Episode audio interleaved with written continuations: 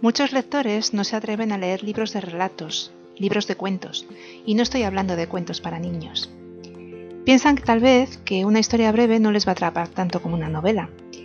Y sin embargo, hay libros de relatos maravillosos, y El llano en llamas es uno de ellos.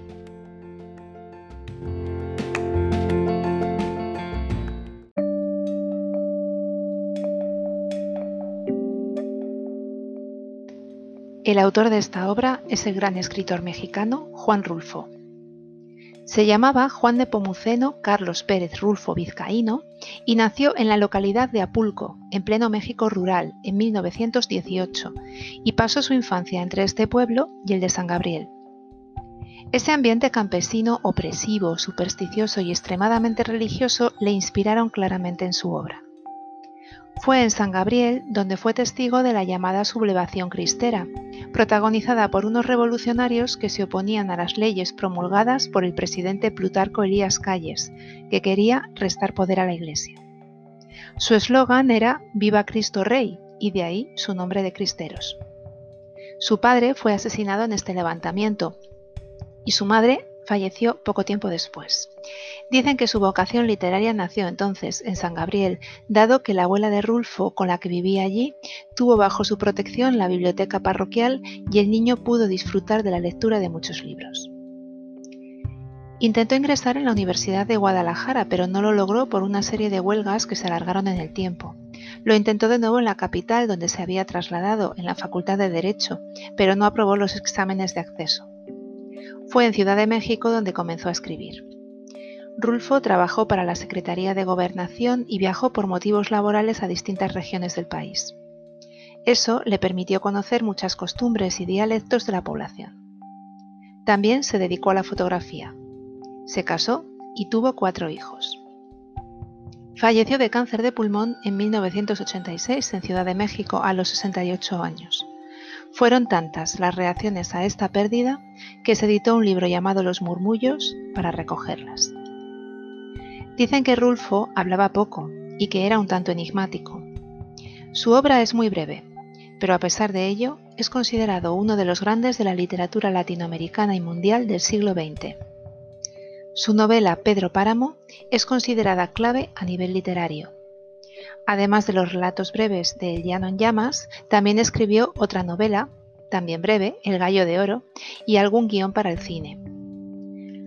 Cuando le preguntaron en una universidad venezolana por qué había abandonado la escritura, él argumentó que debido a la muerte de su tío Celerino, quien le platicaba todo. En 1970 se le otorgó el Premio Nacional de Literatura de México y más tarde, en 1983, el Príncipe de Asturias de las Letras.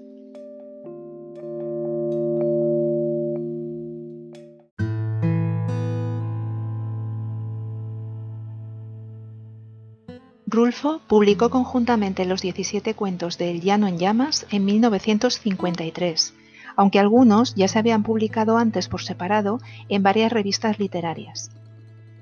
Muchos dicen que estos relatos breves fueron un anticipo de Pedro Páramo, su obra maestra, que se publicó un par de años más tarde.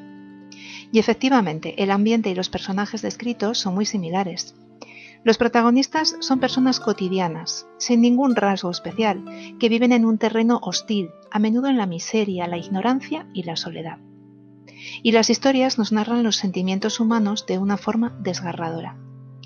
Los restos de la Revolución Mexicana y el levantamiento cristero enmarcan también algunos de los textos. La atmósfera de estos cuentos es un tanto desoladora. Se narran historias tristes y a veces violentas, pero las descripciones del autor que las acompañan son extremadamente hermosas. El paisaje acaba siendo un personaje más. A mí personalmente me gustan todos los relatos, pero si tengo que elegir tres, os recomiendo estos. No oyes ladrar a los perros, donde un padre acarrea a su hijo moribundo por la noche para llevarlo a enterrar a su pueblo por una promesa. Lubina, donde el narrador habla de sus vivencias en el pueblo fantasmagórico con ese nombre. Y Talpa, sobre la peregrinación de un enfermo al santuario de Talpa acompañado de su esposa y su hermano que son amantes.